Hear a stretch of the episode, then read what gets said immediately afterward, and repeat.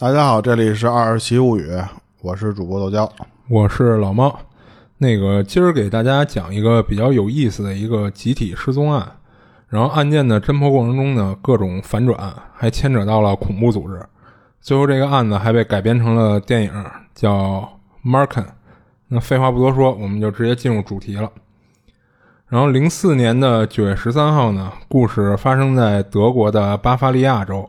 然后故事的主人公叫迪特马尔多林，坐坐在回酒店的出租车上，然后后面简称多林了。然后他这会儿呢正郁闷着呢，因为昨天在一场手球比赛中，他带的队伍被对面吊打，然后他们队呢只得了两分的绅士分。就什么叫绅士分啊？就是对面不想让你说太难看，让你得点分意思一下，不想踢秃。嗯，对。然后这会儿呢，他突然接到一个电话。然后电话里说的内容让他简直惊掉了下巴，就是怎么回事？然后咱们后面说。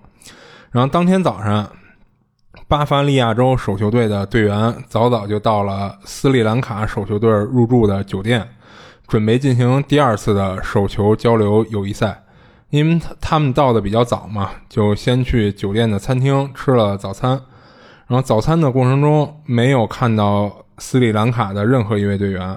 直到他们全部用完餐也是如此。当时他们认为可能是斯里兰卡队员起得比较晚，于是他们就在专门给他们提供的休息室等待着。就这么一等，就是一个小时过去了。就当时已经是上午的九点了，他们就觉着斯里兰卡队是不是太不尊重他们了？都这个点了还没起，就怒气值爆棚的就德国队员就敲响了斯里兰卡队员的房门。由于那个资金紧张的问题，就是斯里兰卡队员总共二十三个人住在酒店提供的一间大会议室里。哦，一间？对，就是等于这二十三个人全在那会议室里打地铺那种。然后德国队员呢敲了半天也没人来开门，他们意识到了这不正常。然后敲门的人发现房门并没有锁，于是就推开了房门。房间中的景象让他们一阵错愕。就看见一地都是打开着的行李箱，但是行李箱里没有东西，而手球的队员的装备也都散落一地，然后地上还有吃剩下的什么零食、泡面什么的包装袋一类的，但是斯里兰卡队员却不知所踪。这就是多林在出租车上接到电话的全部内容。多林听完后的想法是：就难道是昨天队员被完虐以后产生了强烈的挫败感？于是就都没跟我打招呼，就当了逃兵。这是多林这会儿能想到的唯一还算说得通的解释了。然后这块儿给大家介绍一下多林这个人，就是多林呢是这场友谊赛的组织者，他原本是德国人，是一个乒乓球运动员，但是一直不出成绩，于是他又请了个大假去斯里兰卡度假。乒乓球运动员不出成绩，这不是中国队的，这不是很正常吗？嗯，能出成绩就是他可能在当地的一些内部比赛也打不出什么好成绩，更惨。嗯，是。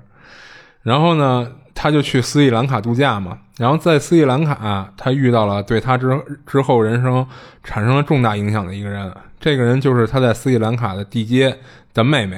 哎，不是，他球队都没了，他怎么还度假去了？不是，就是我给你介绍那个多林这个人嘛，这是这个人的一个简介嘛，就之前的事儿。对对对。然后一九八一年的时候呢，他去斯里兰卡度假的时候，地接给他请到家里做客。他在地接家里看到了一柜子的乒乓球奖杯，就是作为乒乓球运动员的多林又处正处在郁郁不得志的状态，看到这些奖杯，一下就对这地接心生敬意。不过在询问后才得知，这些奖杯都是地接的妹妹得的。那后面剧本的不出意外的，多林就结识了他妹妹，然后就 fall in love 了。最后俩人顺利的结了婚。于是多林就决定留在斯里兰卡。他在斯里兰卡生活的过程中，发现他在德国平平无奇的乒乓球技术，到了斯里兰卡一下就成了大神级别的人物，打遍天下无敌手。最后多林就成了斯里兰卡国家乒乓球队的主教练。这会儿的多林呢，就是正处在事业的上升期，就不甘于现状的多林想，就是自己在德国的体育圈也混迹多年了，就积攒了一些体育相关的人脉，就干脆就利用这些人脉，促成斯里兰卡和德国的一些国际体育交流项目。于是多林就向斯里兰卡政府申请了一个叫亚德体育交流项目，然后自己作为负责人，然后得到了政府的大力支持。在这之后的十几年里，这个项目取得巨大的成功，促进了斯里兰卡体育事业的快速发展。然后在这十几年的交流项目中，主要涉及三种体育运动，一个是乒乓球，然后就是足球和板球。然后零三年的一天，多林突然接到了体育部高管给他打的电话，而内容呢是让他联系德国，准备和德国手球队举办一场手球交流友谊赛。德国是手球项目的发源地，而斯里兰卡在这之前没有组建过国家级别的手球队，所以德国的手球队是最好的学习对象。多林一听这好啊，就这场交流要是成功了。自己就成了斯里兰卡手球队的创始人和见证人了，于是就尽心的开始筹备这件事儿。之后，多林第一次见到斯里兰卡手球队的队员时，是一阵惊讶，因为这帮人是穿着西装皮鞋出现在他面前的，就像一帮坐办公室的上班族。他从来没见过运动员是穿西装的，而且他在深入的接触以后，发现这帮队员对于手球好像刚刚接触。就会犯很多业余爱好者都不一定会犯的低级错误，这让多林产生了很大的疑虑。他想，这帮人能行吗？就后来以后要，就是看来以后要增加更多的训练了，就是希望这帮人能在十场的友谊赛之后能提高水准。当多林带着队员来到德国后，受到了当地体育局的热烈欢迎和款待，并且带着他们游览了一下，以尽以尽到地主之谊。之后就开始了第一场友谊赛，然后前面也提到了，就是这场比赛最终大比分落败嘛。赛后多林还非常担心队员的士气问题，但是这帮队员呢，在赛后赛后的当晚就兴高采烈地参加了当地的各种娱乐活动，一副完全没有受到影响的样子，无所谓。嗯，对，然后这让多林呢也松了口气，同时还赞叹了一下这帮人还是有很大优点的，就是心态好。谁能想到，就是他觉得心态这么好的这帮人，能在第二天集体失踪了呢？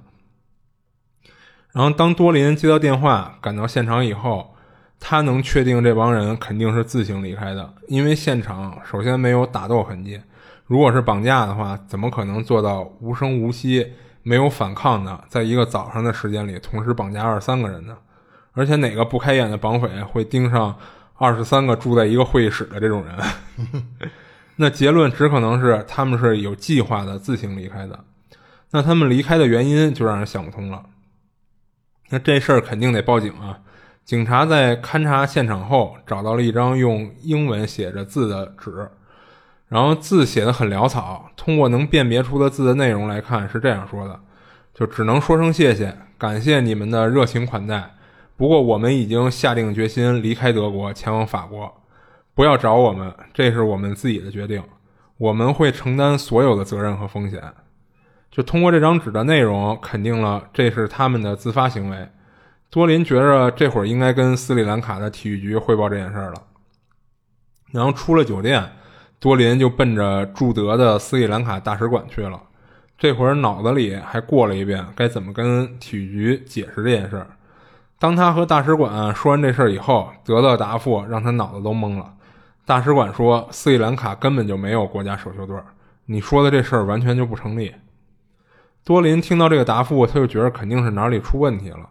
明明是体育局的高管给自己打电话让他组织的这事儿，怎么这又说就没有组建国家手球队呢？他从大使馆出来，脑子正乱着呢。这会儿他手机就不停的响，全是各国媒体的来电。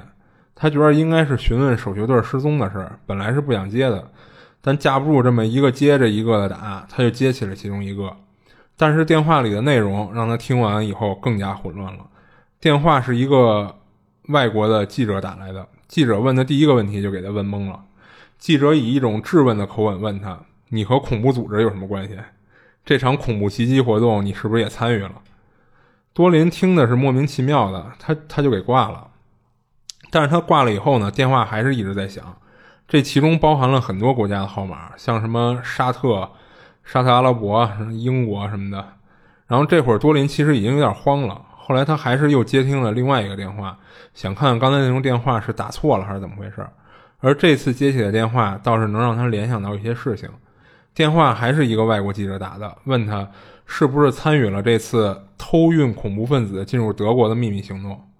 这会儿他才明白记者问的这些问题和他的队员失踪之间的关系。他赶紧去最近的报亭买了一份报纸，果然头条新闻就是恐怖分子利用斯里兰卡手球队的身份入侵德国。在这之后，一个叫做泰米尔的恐怖组织主动站出来，承认了这二十三名恐怖分子就是他们派去德国的。全都是啊，啊、然后呢，泰米尔是斯里兰卡的一个恐怖组织，最擅长的就是爆炸袭击，很多世界上的高官政要在袭击中遇难。另外，这个组织还对斯里兰卡的商业中心、军用设施以及宗教建筑发动过恐怖袭击。多林这会儿就慌得不行了，他觉得自己这这下闯大祸了。之后，斯里兰卡政府发表声明说，没有组建过任何国家手球队，而且体育局也没有组织过这场交流活动。这二十三名恐怖分子之所以能获得签证，是因为多林的伊亚德体育交流项目多年来积攒的良好信誉，导致形成了类似于绿色通道的这种情况。这一声明一下就让多林被推上了风口浪尖。多林这会儿也认为，看来当初他接的那个那那通体育局高管打来电话是泰米尔组织买通高管伪造的这个任务。不过多林也觉着这其中还是有说不通的地方。既然泰米尔组织有能力买通高管，那肯定也有能力直接把这二十三个人送到德国，何必兜这么大个圈子呢？之后，德国警方在探查过程中发现了一些新的线索。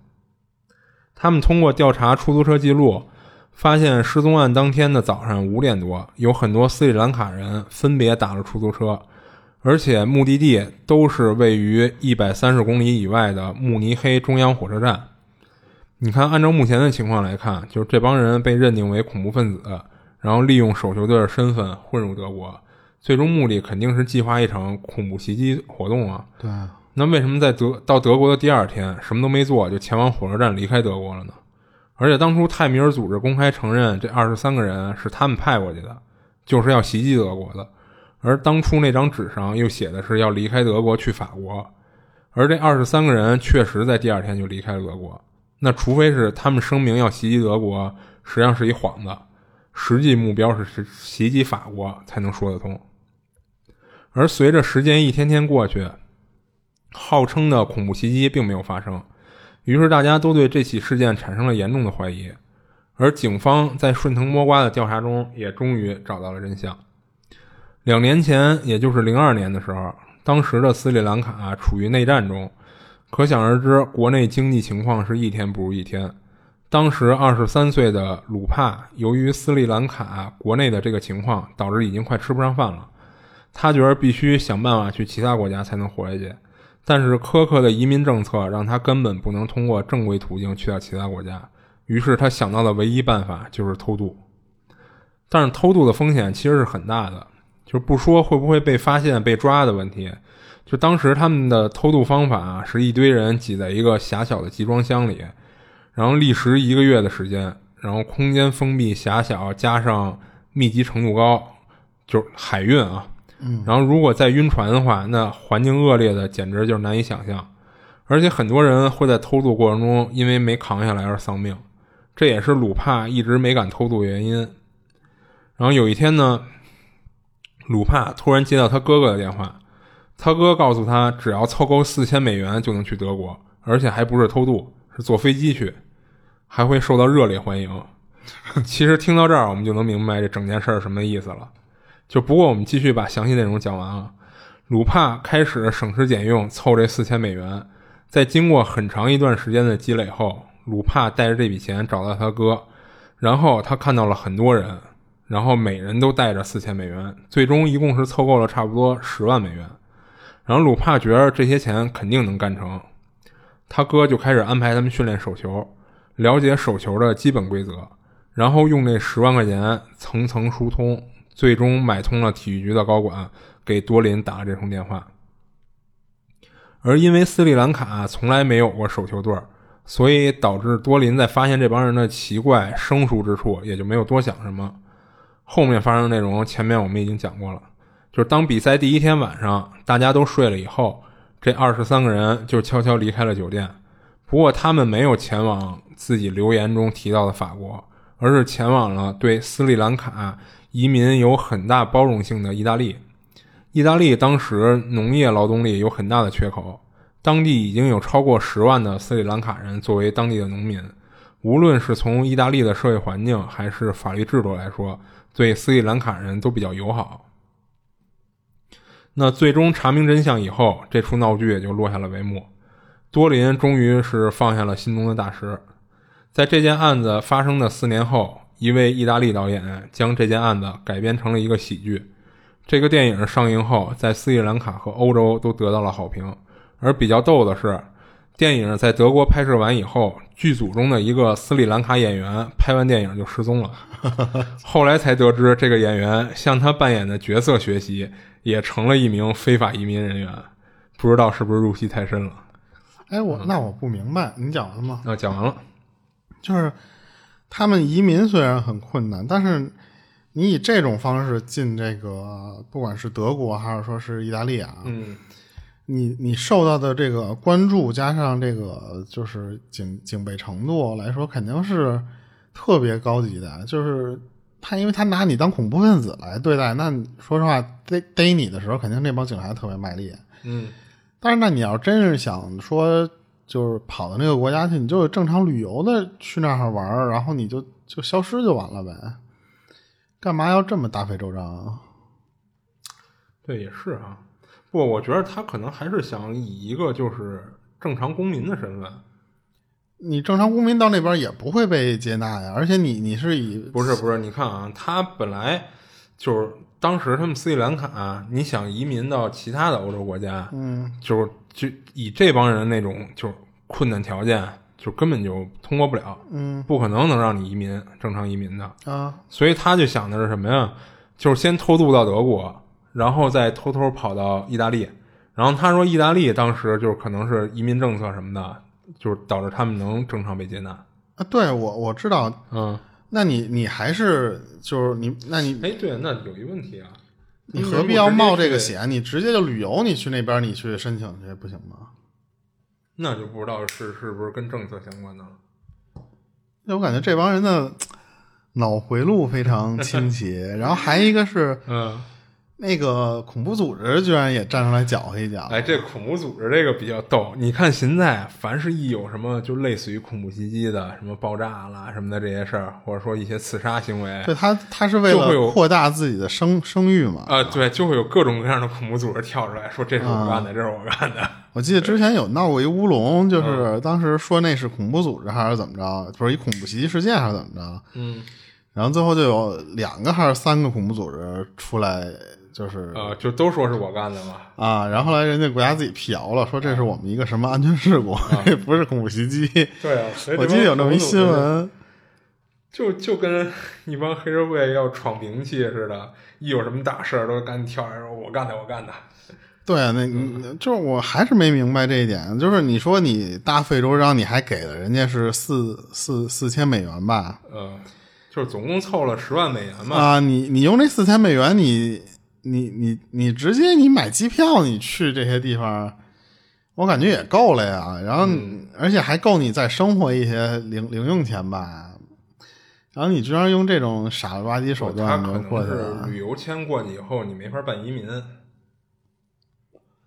那你你你不管是怎么签，你过去那边他也不会给你办移民的。除非我记得欧洲那边给你这种移民的话，只有一个是那个政治政治避难、庇护那种啊。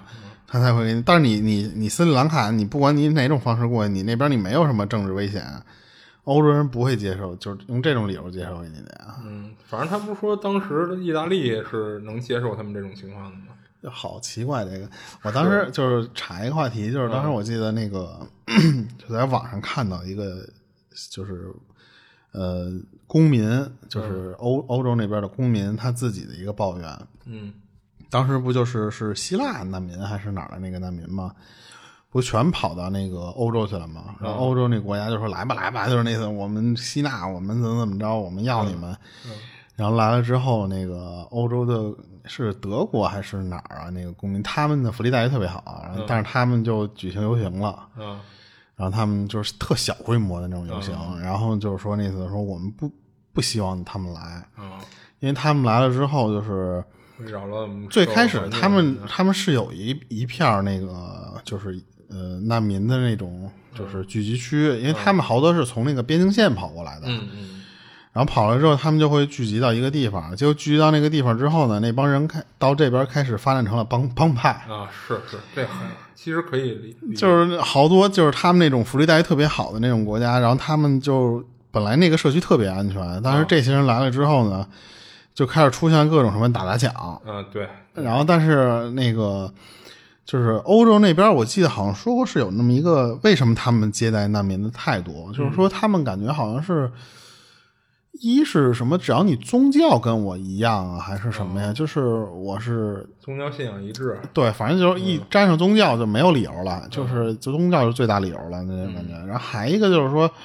为了展示我的就是社会什么多元化呀，加上什么包容性，对这些，然后他们是必须要要做这件事儿，而且就是说实话，他们是知道自己肯定是会搭上钱，加上搭上人力，加上什么东西就是想立这么个牌坊似的东西嘛。啊，对，但是实际上底下的这些就是城市的这些居民，他们是特别反对的。啊，对啊，你影响到我我的正常生活，而且说是不是希腊，我忘了，是不是字母哥那个那那字母哥就是希腊的，啊，他不就不是那什么吗？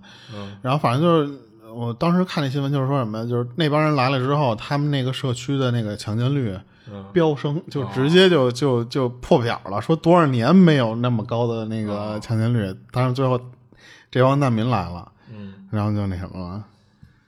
但我还还是没想明白，就这帮人，但是这个点子真是挺奇特的，你给自己确实很特别像这个，像呃就是如果宁浩会拍一些这种啊黑色幽默呀，加上这种喜剧片儿，然后你是感觉就这帮人可能真的是他们那个那个社会让他们的思想太单纯了，就觉得只要是过来就可以。那你你就正常过来呗，你正常过来，你再比方说你什么护照丢了或什么，你就申请庇护，申请什么的。那就不知道了，这可能还是跟当地政策有关吧，这咱不知道就不好说了。这是发生在哪年？这是零几年，零零三年、零四年、零四年的时候啊、发生的事儿。而且你你想，他们也知道说，如果偷渡的话，死亡率会高，加上可能会被遣返嘛。嗯，你这你偷渡的这个遣返回来的惩罚和你被这个说被当成恐怖分子遣返回来这个惩罚，他们自己不掂量掂量啊？不，但最后不是恐怖分子这事儿，其实不在他们计划内，这是他们完全没想到的。就是一开始是认为是恐怖分子被人截胡了，就相当于。啊，然后呢，还有恐怖组织跳出来承认他们是恐怖分子，这是他们没。而且我记得斯里兰卡那地儿，它不就是靠旅游业吗？居然这个地儿居然现在嘛，现在。还还还有这种恐怖组织当时零二年的时候还处于内战的时候呢，他们那边还内战比较严重哦。行行行，那今儿这都讲完了啊，吗？都讲完了。行，嗯那嗯，今儿这就先到这儿。然后嗯，如果大家对我们的节目感兴趣呢，多点点关注。然后有什么想说的呢，或者说对我们电台有什么见解或者是一些建议呢，也欢迎大家留言。嗯，这里是二七物语，我是主播豆椒，我是老猫，我们下期见。下期见。